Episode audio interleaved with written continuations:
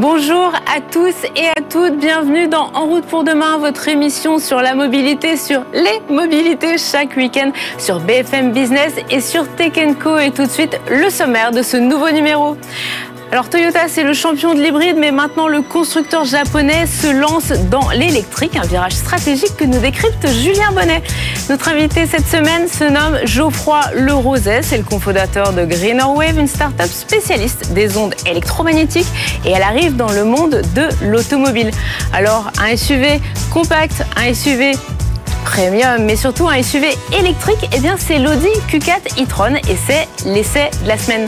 Et enfin, nous recevrons Eden Yigan, c'est le fondateur de Yuri. Alors Yuri, c'est une start-up qui vous aide à faire des économies à chaque fois que vous allez recharger votre voiture électrique.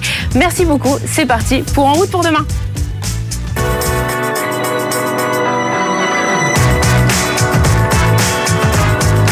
BFM Business et Tech Co En route pour demain, la mobilité sous toutes ses formes, avec Pauline Ducamp.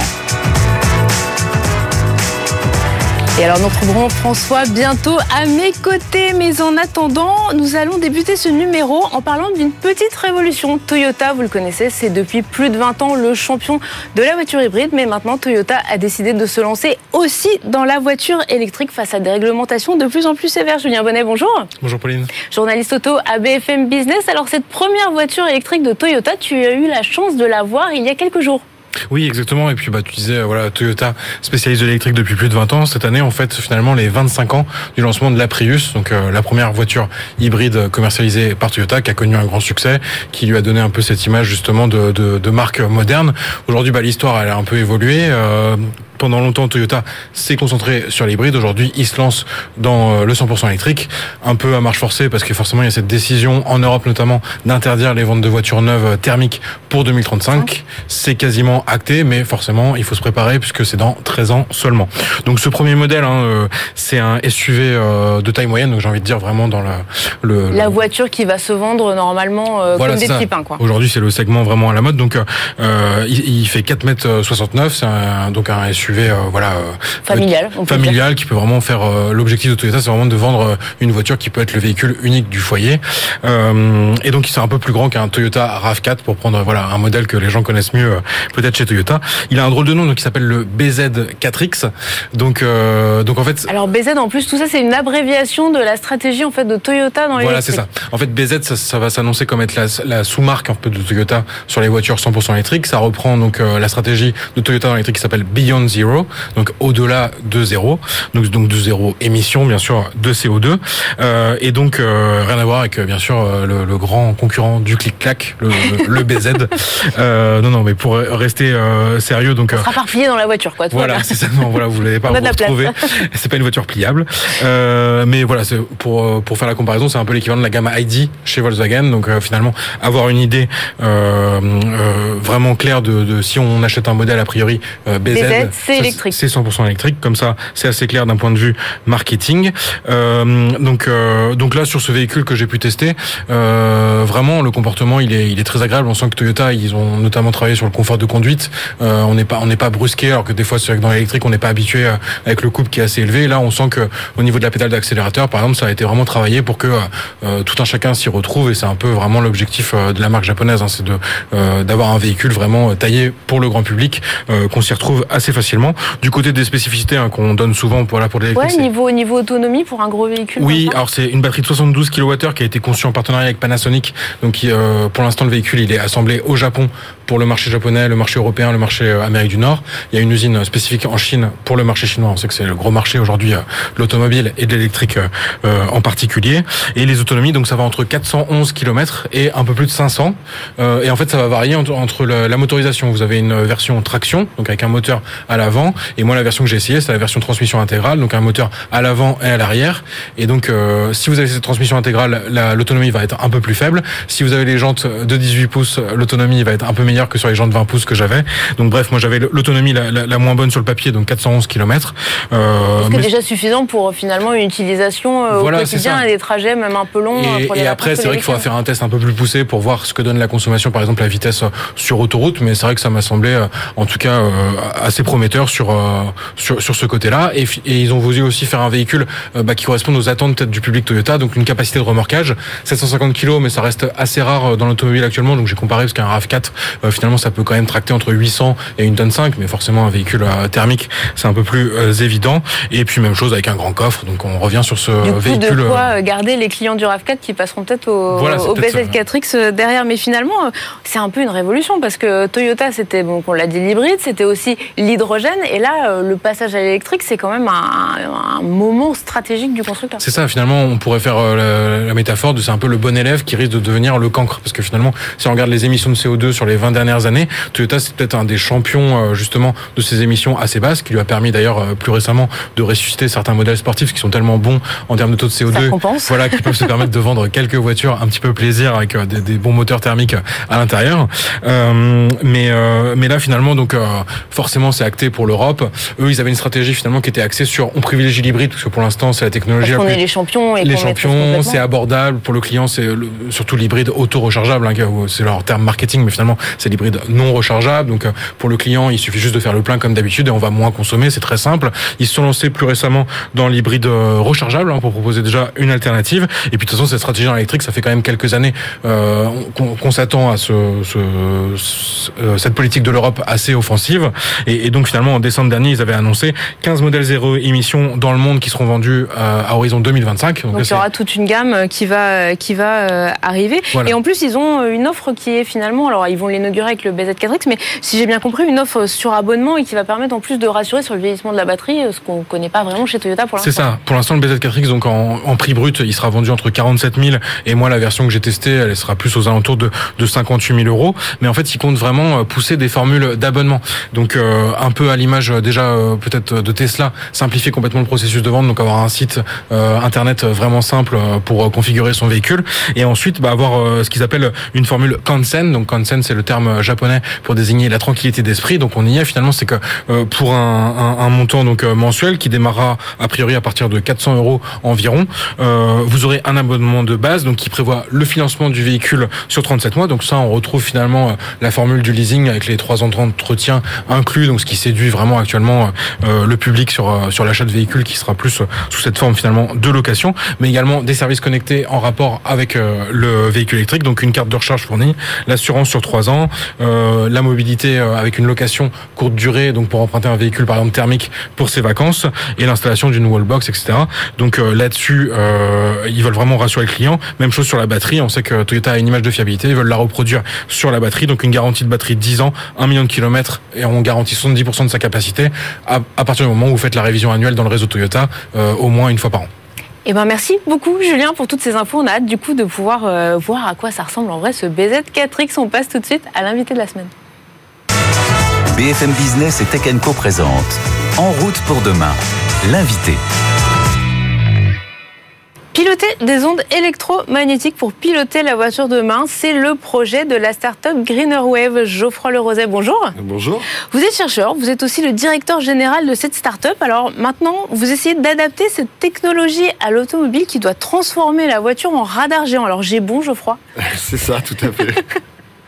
Exactement. Du coup, est-ce que vous pouvez nous expliquer un petit peu comment ça marche, cette histoire d'ondes électromagnétiques qui vont permettre en fait de la voiture de se repérer dans l'espace? Alors, les, ondes électromagnétiques sont utilisées euh, pour euh, les voitures depuis déjà très longtemps. Euh, on a à l'heure actuelle dans les voitures des radars très simples qui permettent en fait de détecter, par exemple, s'il y a une voiture devant vous et de faire un freinage d'urgence si jamais il y a une potentialité de risque. Ce que nous apportons nous, c'est que nous transformons ces capteurs qui sont relativement, on va pas dire stupides, mais simples euh, on transforme ces capteurs en des choses qui sont capables de faire des images de ce qu'il y a devant eux. Et c'est-à-dire que au lieu euh, de simplement voir quelque chose et de freiner, on va pouvoir être capable de voir si cette la voiture qui est devant est sur la voie droite ou sur, la voie centrale, s'il y a une moto ou une voiture et s'il y a un piéton qui arrive et des choses comme ça. Et en fait, c'est ce qui s'appelle les radars 4D. C'est des radars qui sont capables d'imager ce qu'il y a devant eux et donc de euh, donner des informations aux véhicules pour qu'ils puissent protéger au mieux les passagers. Donc finalement, vous allez être un concurrent de technologie qu'on connaît bien ici en route pour demain. C'est plutôt le lidar euh, de Valeo ou finalement tout le système de Tesla avec des caméras, un algorithme qui permettent aussi de voir ce qu'il y a autour de la voiture. Tout, tout à fait. Alors l'idée, c'est que je pense pas qu'on soit vraiment des compétiteurs dans le sens où de toute façon le véhicule demain il a besoin de beaucoup plus de data, il a beaucoup besoin de toujours plus d'informations et donc euh, le lidar euh, et la caméra euh, vont vraisemblablement être utilisés dans de plus en plus de voitures. Enfin la caméra c'est déjà le cas mais le lidar ça va venir. Mais le problème de ces de ces capteurs c'est qu'en fait dès, lors qu'il y a trop de luminosité ils sont éblouis. dès lors qu'il y a de la brume, de la pluie ou de la neige en fait ils ne passent plus. et donc du coup il y a beaucoup de cas où euh, on perd l'information. Et c'est ce qui s'est passé quand Tesla a décidé d'enlever les radars de, ses voitures. En fait, on s'aperçoit qu'on a, on commence à avoir pas mal de problèmes sur les sur les voitures. Et donc, euh, on va vraisemblablement être en fait euh, ensemble dans la voiture avec la caméra, peut-être avec le lidar. Et, euh, et de toute façon, il y a, y a aussi quelque chose d'autre qu'il faut noter, c'est que le, le, le radar, même 4D, va être beaucoup moins cher en termes de positionnement que le lidar. Et du coup, concrètement, ce radar 4D, il permettrait quand même à une voiture juste avec ce radar d'être plus ou moins autonome ou on est sur de l'autonomie euh, niveau 2, niveau 3, enfin pour reprendre les, les standards euh, habituels Alors c'est en fait de toute façon, je pense que la caméra, on n'y on y coupera pas. Il y aura toujours des caméras dans les voitures. La question peut se poser par rapport au lidar. Euh, L'idée, c'est vraiment d'être capable de faire une, une, une image de ce, de, de ce qu'il y a devant et autour de la voiture. Et donc, si le pari est réussi, a priori, on devrait pouvoir se passer du lidar. Mais euh, l'idée du, du, du, véhicule et de, et de la montée en autonomie, c'est quand même d'avoir toujours plus d'informations et de pouvoir cross-checker ces informations. Euh, et donc, du coup, vraisemblablement tous les systèmes se cohabiteront à terme, je pense. Votre technologie, elle peut s'installer sur toutes les surfaces, c'est-à-dire, je pense à, mettons, sur mon ancienne voiture, je change le pare-choc et du coup, je peux intégrer votre technologie ou il y a des surfaces particulières où elle peut se, se où il faut l'installer? C'est une bonne question. Alors, l'idée, c'est que globalement, le, nous, on développe ce radar en fait, euh, donc en, par, en, partenariat avec euh, avec Plasticomium qui fabrique ces pare-chocs, et il y a euh, notre travail à nous, qui est comment on design ces radars et comment on fait en sorte d'avoir les meilleures performances euh, au meilleur prix. Et après, il y a un travail d'intégration qui est fait par le constructeur, hein, le, le tier one, en l'occurrence Plasticomium, qui va être comment j'intègre ce radar dans le pare-choc et comment je fais en sorte euh, de maintenir les performances derrière un pare-choc. De là à savoir si ça va, si, si sera possible à terme euh, de le mettre en seconde montre, comme on dit dans l'automobile, je, je, sais pas encore, mais pour l'instant, on, on, prévoit euh, de, enfin disons qu'on travaille avec Plasticomium pour pouvoir l'intégrer au mieux et conserver les performances que nous, on obtient en laboratoire. Et du coup, en termes de coûts, parce qu'on le sait, bon, les prix des lidars ont quand même euh, beaucoup baissé. On mmh. sait qu'Elon Musk sur Tesla avait justement dit, moi je reste sur les caméras parce que finalement, est-ce que ça sert vraiment de mettre ouais. énormément d'argent dans des capteurs très très chers? Vous, vous avez une idée justement du coût de votre technologie par rapport à ceux qu'on connaît sur le marché? Est-ce qu'on pourra en équiper euh, demain un constructeur généraliste euh? Alors ça, c'est le genre d'information qu'on qu tait. non, l'idée c'est que les, les, les radars à l'heure actuelle sont vraiment des, des, des, capteurs qui sont très peu chers, mais parce qu'ils donnent très peu d'informations. Euh, au contraire, le lidar donne beaucoup d'informations, mais c'est très cher. Mais c'est très cher. Nous, on va vraisemblablement se positionner euh, entre les deux, et on n'est pas les seuls, hein, on a beaucoup de concurrents aux États-Unis, en Israël, euh, qui fabriquent des, des radars basés sur d'autres concepts, mais qui permettent aussi de faire du 4D, et, euh, et, et, on sera tout à fait compatible avec ce genre de, de, de, de solutions. Et concrètement, on pourra le retrouver sur une voiture de série, vous pensez euh, à quelle échéance de temps à peu près? Alors le timing qu'on s'est donné avec notre partenaire, c'est euh, d'être sur la route, enfin dans des véhicules en 2026. Parce qu'il faut savoir que le monde de l'automobile, quand on fait quelque chose, ça prend assez de temps, quand même pas mal de temps à, à, à rentrer dans les voitures. Geoffroy Le Roset, merci beaucoup d'avoir été avec nous sur ce plateau. On passe maintenant à l'essai de la semaine. Et Julien, bah, c'est toi qui l'as essayé. Tu es vraiment le, pilier de cette émission avec Jean-David Duhart. Vous avez pris le volant de l'Audi Q4 e-tron, donc le SUV compact, mais surtout électrique du constructeur allemand. BFM Business et Tech Co présente En route pour demain, l'essai.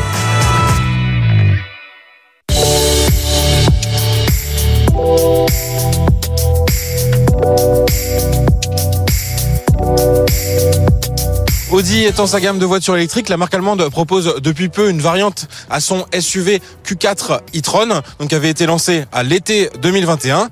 On a désormais un Q4 e-tron Sportback, donc la principale différence, elle se situe à l'arrière. On va avoir une forme de carrosserie coupée, et ça c'est vraiment un format à la mode en ce moment et qui offre un peu plus de dynamisme.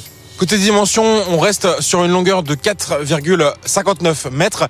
Donc ça, ça se positionne directement entre un Q3 qui est 10 cm plus court et un Q5 10 cm plus long. On dit souvent que les SUV ne sont pas vraiment des bons élèves en termes d'aérodynamisme, et ça c'est un point pourtant essentiel pour une voiture électrique.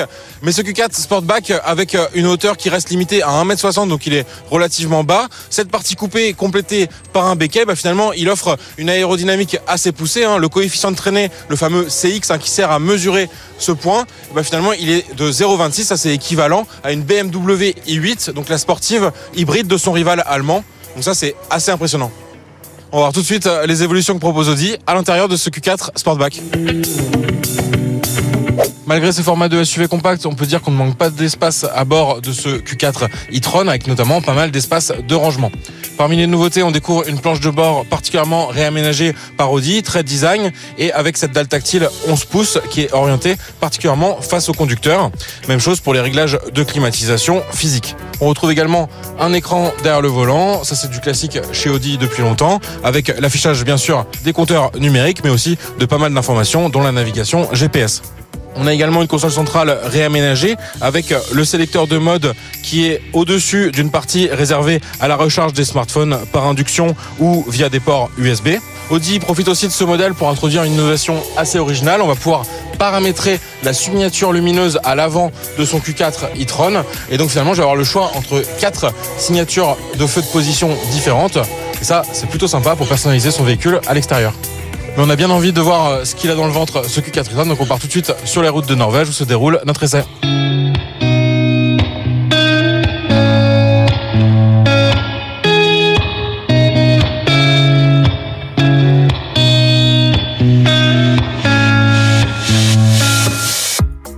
Avant tout dans ce Q4 e-tron Sportback, bah, c'est le grand confort de conduite, donc notamment le silence. Hein, donc ça, c'est lié bien sûr à la motorisation 100% électrique, mais Audi a particulièrement soigné l'isolation acoustique et ça, ça se ressent vraiment au volant.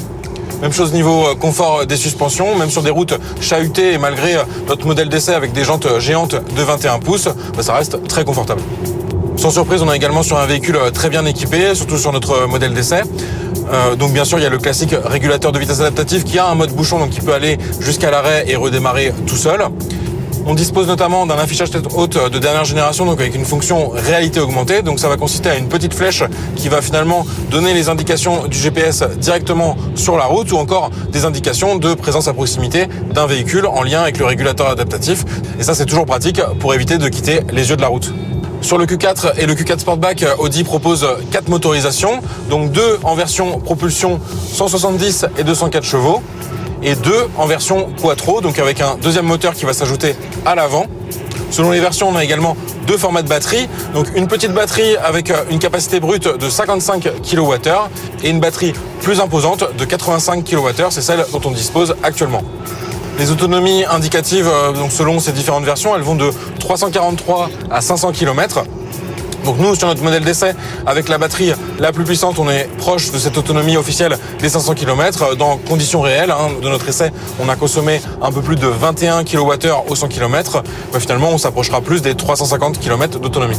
Côté recharge, ce Q4 il peut encaisser 11 kW en courant alternatif, donc euh, sur une prise à domicile par exemple, et en recharge sur courant alternatif, donc sur les bornes de recharge rapide, euh, sur les longs trajets par exemple, jusqu'à 135 kW. Donc ça, ça va lui permettre de récupérer une bonne partie de son autonomie en 30 minutes. Reposant sur la même plateforme que ses cousines du groupe Volkswagen, donc ID4, ID5 ou encore le Skoda Enyaq, bah finalement ce Q4 il permet à Audi de casser les prix de son offre électrique, hein, une offre électrique qui démarrait jusqu'ici à partir de 78 000 euros pour le SUV donc e-tron tout court, le grand SUV électrique d'Audi. Ce Q4, il est en effet vendu à partir de 44 750 euros, donc certes avec la petite batterie et le plus petit moteur en mode propulsion, mais c'est vrai que ça permet aussi de bénéficier du bonus écologique de 2000 euros. Pour notre modèle d'essai, avec la motorisation la plus puissante et dans une finition qui était exclusive au lancement, mais qui se rapproche d'une finition finalement S-Line, il faut compter plutôt un tarif de départ de 70 000 euros, donc bien au-dessus de ce plafond. De quoi tout de même accompagner la stratégie très offensive d'Audi dans l'électrique avec l'ambition de proposer dès 2025 20 modèles 100% électriques dans sa gamme. Il y en a 8 actuellement. Et pour 2026, plus aucun véhicule thermique ne sera développé spécifiquement pour l'Europe. BFM Business et Tech Co En route pour demain, en région. Optimiser la recharge de sa voiture électrique et sûrement, surtout comment faire des économies. C'est tout le pari de l'application Yuri. Et Migan, bonjour. Bonjour. Vous êtes le fondateur de cette application donc pour mieux maîtriser euh, la recharge de sa voiture et donc réduire son, empreinte carbone aussi. Euh, pourquoi vous avez créé une application pour gérer la charge? On ne peut pas juste brancher sa voiture en heure creuse et ça suffit? Euh, Ce serait trop facile si c'était aussi évident en fait. D'ailleurs, une question simple, est-ce que vous savez à quelle heure commence votre plage d'heure creuse bah, ça doit être 22 heures, mais j'en suis pas sûre. Voilà, c'est jamais la, même tranche horaire en, réalité. Ça peut être 21h30 ou 22h, voire même 22h30, ça dépend euh, de, de, vos contrats. Euh, donc clairement, en fait, il y a une difficulté à identifier ces plages-là. Et en plus, euh, qui a envie de s'estirper de son lit à, 4 heures du matin, justement, à la, à la fin de voilà, la voiture, son véhicule. Donc clairement, c'est assez difficile. Et en plus, euh, il faut prendre en compte aussi le, les émissions carbone. En fait, il y a un mix électrique qui fait que la, production de CO2 euh, dépend euh, ou fluctue plutôt, je dirais tout simplement, en fonction de la tranche horaire. Et donc, on prend en compte tous ces éléments-là justement pour optimiser la recharge pour le compte des, propriétaires de, véhicules électriques, ce qui nous permet en fait d'établir des programmes qui réduisent aussi la consommation euh, enfin ou plutôt le, prix euh, de, la recharge, mais aussi les émissions en carbone. Et donc concrètement, comment ça marche? Je télécharge l'appli sur mon smartphone et après, ce que je quoi Je rentre le modèle de ma voiture, ça va se connecter avec ma voiture. Comment ça fonctionne? C'est exactement ça. En fait, vous téléchargez l'application. Euh, en fait, ce qu'il faut savoir, c'est que la plupart des véhicules électriques sont connectés. Et donc vous avez un compte Tesla, un compte Volkswagen, etc. Ce qui vous permet en fait d'identifier votre véhicule, de rentrer votre compte et de nous donner votre consentement pour qu'on puisse piloter la charge pour vous. Euh, et à partir de là, ben, on établit un programme qui tient compte de, de vos besoins. Euh, Donc vous allez me dire que vous allez faire, en fait, est-ce que via votre application, du coup, vous allez faire démarrer la charge de ma voiture? Absolument, c'est exactement ça. Donc on peut faire démarrer et arrêter la charge à distance. Euh, on peut également le faire et faire ce pilotage à travers aussi des bonnes de recharge si vous en avez une. Euh, la moitié des recharges se font directement sur euh, des prises classiques. Euh, même si elles sont boostées. Donc euh, c'est difficile de, le faire évidemment dans ces situations-là avec euh, des bonnes de recharge, mais on peut piloter la charge effectivement avec les véhicules directement. Et comment vous arrivez à savoir quelle électricité j'utilise chez moi? Enfin, savoir justement si c'est plutôt de l'électricité qui vient d'une éolienne ou qui vient d'une centrale nucléaire ou d'un moyen beaucoup moins propre? Alors malheureusement, l'électron n'a pas de couleur, donc on ne sait pas si si cet électron est carboné ou pas, s'il est vert ou noir. mais concrètement, on, on, tient compte de ce qu'on appelle le mix électrique qui est fourni par RTE ce qui nous permet de savoir quelles sont les différentes centrales qui produisent de l'électricité euh, sur une tranche donnée en fait. C'est pas quart d'heure. Euh, et donc concrètement, on peut effectivement piloter la charge euh, au niveau global, parce qu'il ne s'agit pas juste de vous, mais de voir aussi l'impact que vous avez sur le réseau général. Donc ça c'est très important. Évidemment, si vous avez un contrat vert qui vous permet de consommer de l'électricité, votre impact est différent. Euh, mais on, on, réfléchit à l'échelle de, de, de, toute la France et même de toute l'Europe. Vous donnez des petits conseils justement comme ça via l'appli euh, pour euh, consommer de l'électricité plus verte, peut-être pour s'abonner justement. Ça c'est prévu. En fait, il faut de la sobriété. Hein. Il ne s'agit pas juste de, de, juste recharger son véhicule euh, ou de faire des économies, euh, mais aussi de mesurer réellement l'empreinte. En réalité, on est passé au véhicule électrique pour réduire notre empreinte carbone, parce que les, transports représentent 30% de nos émissions carbone en France. Et donc concrètement, si on charge nos véhicules avec de l'électricité qui, qui, est carbonée, on n'a pas résolu l'équation. Et donc concrètement, c'est très important d'arriver à ça. Et l'idée c'est que euh, il y a des centrales vertes, il y en a euh, des, des, panneaux, enfin des, des centrales euh, solaires, des éoliennes, exactement, etc. Qui, qui produisent parfois à perte. Hum. Donc il y a des périodes dans la journée où on produit de l'électricité verte quasiment gratuite. Euh, et d'autres périodes où évidemment on va injecter de l'électricité qui euh, qui vient pardon de, de, centrales à charbon à centrales des, des centrales à fuel et clairement les prix s'envolent. Donc il faut optimiser justement tout ce fonctionnement et faire en sorte de consommer l'électricité verte quand elle est abondante et réduire notre empreinte carbone et donc éviter d'injecter sur le réseau de l'électricité carbonée. Alors je me doute que ça va dépendre de la taille euh, de ma voiture et de sa batterie, ça va dépendre aussi de à quel moment euh, je recharge. Mais est-ce que vous avez un ou deux exemples concrets pour savoir, pour que je sache combien je vais économiser justement en utilisant votre appli, que ce soit financièrement ou aussi en termes de, de CO2 euh, sur l'électricité? Alors les, les, les, émissions de, de, CO2 en fait peuvent être contrôlées. Elles, elles varient grosso modo entre 30 grammes de CO2. Euh, euh, par kilowattheure jusqu'à jusqu'à 70-80 en fonction évidemment de, du mix électrique. Euh, donc évidemment, si on tient compte de tout ça, bah, les économies de CO2 peuvent être assez conséquentes. Et, et sans parler de la France spécifiquement, on prend mm. par exemple le réseau électrique allemand euh, ou encore polonais d'ailleurs, qui est très carboné à 80%, euh, on, on, arrive quand même à réaliser de belles économies en, en, termes d'empreinte carbone, je veux dire. Euh, si je reviens à la France, euh, et pour un utilisateur lambda, euh, les économies peuvent euh, être de l'ordre de, de 10 euros. Mais ce que je n'ai pas précisé, c'est qu'on permet aussi aux utilisateurs de gagner de l'argent. Et ça, c'est une fonctionnalité qu'on va sortir à l'automne. Gagner de l'argent, du coup Absolument. En fait, non seulement euh, l'application permet de euh, gérer son budget, de faire des économies, mais aussi de gagner de l'argent en participant à l'équilibre du réseau électrique. Concrètement, euh, il y a un mécanisme, il y en a, il y, en a plusieurs, mais pour simplifier, il y a un mécanisme en particulier qui permet en fait de reporter sa charge et de permettre aux gestionnaires du réseau électrique de garder le réseau à l'équilibre justement. Et du coup de ne pas acheter d'électricité très chère à l'étranger par exemple et donc de réduire voilà, les ou coûts même pour tout de, de, de, faire euh, produire de l'électricité de, centrales euh, chères, carbonées. Et donc ça permet à, à l'électricité, enfin au réseau électrique pardon, de rester à l'équilibre et le gestionnaire du réseau nous rémunère et nous faisons du cashback pour nos utilisateurs. D'accord. Donc il ne s'agit pas juste de faire des économies, mais aussi mais de, aussi de gagner de l'argent. Absolument. Dernière question très rapidement, vous, vous l'appli, elle sort à l'automne, c'est ça? Elle sort euh, la semaine prochaine, en réalité, euh, dans sa première version, donc euh, monitoring de, de, son, de ses émissions carbone, économie, et à l'automne, effectivement, on sortira euh, la, la, version qui permettra de, de gagner de l'argent, mais sous réserve de, de, de l'agrément de RTE, qui est donc le gestionnaire du réseau français. Et Migan, merci beaucoup d'avoir été avec nous. C'est la fin de ce numéro d'En route pour demain. Merci à tous et à toutes de nous suivre toujours plus nombreux sur BFM Business et Tech Co. À la semaine prochaine.